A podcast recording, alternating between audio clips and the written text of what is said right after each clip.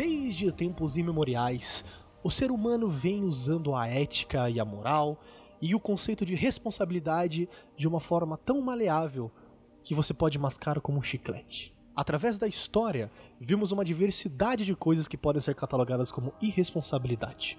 Situações como o fogo nos cofres que destruíram parte da história do cinema em 1967 e os inúmeros, sim, inúmeros casos de ogivas nucleares perdidas.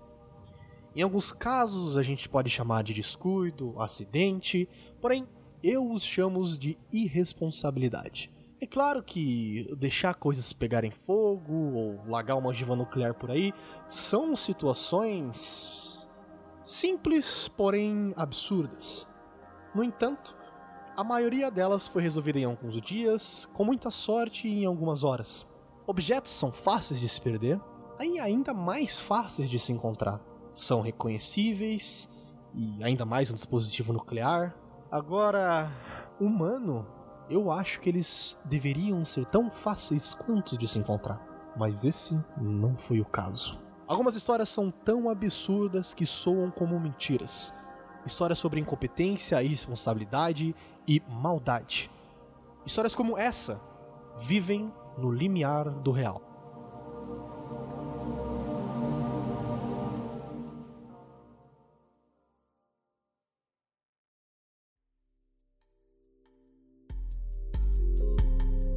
Essa é a história de Elmer McCurdy.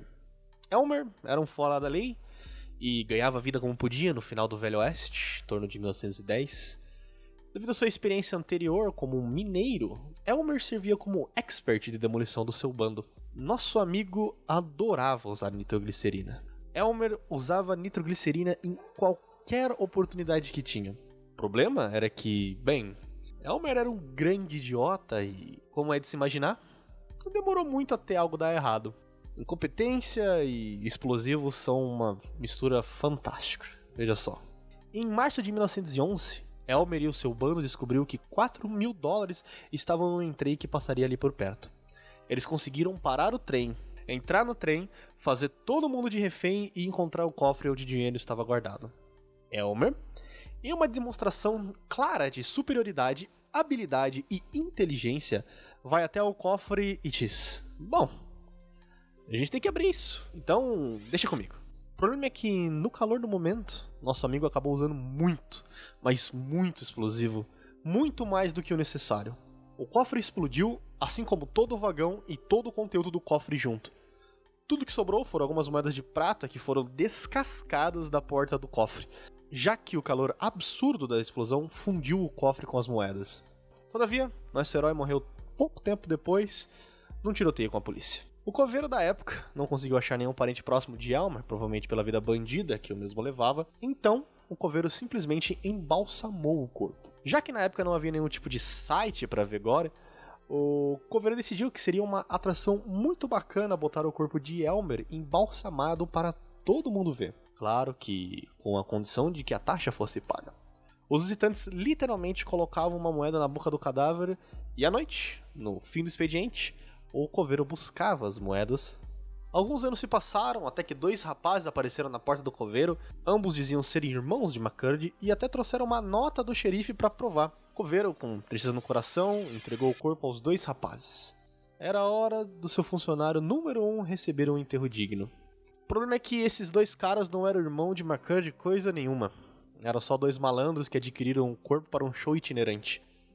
Depois de um tempo como artista circense, Elmer resolveu se tornar ator e teve o seu corpo usado por um diretor que fazia um filme sobre drogas.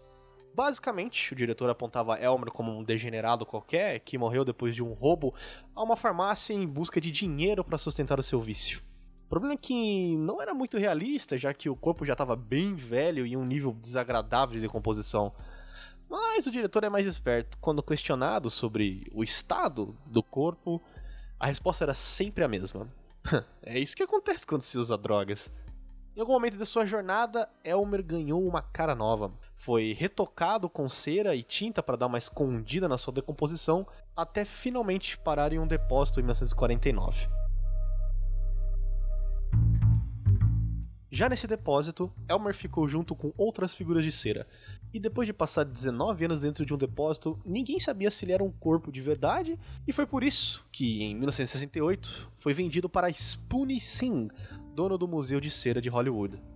Spoonie tentou usar Elmer como um chamariz da sua exposição, mas o pessoal que passava por ali achava o corpo nojento demais ou irrealista demais para o propósito do museu.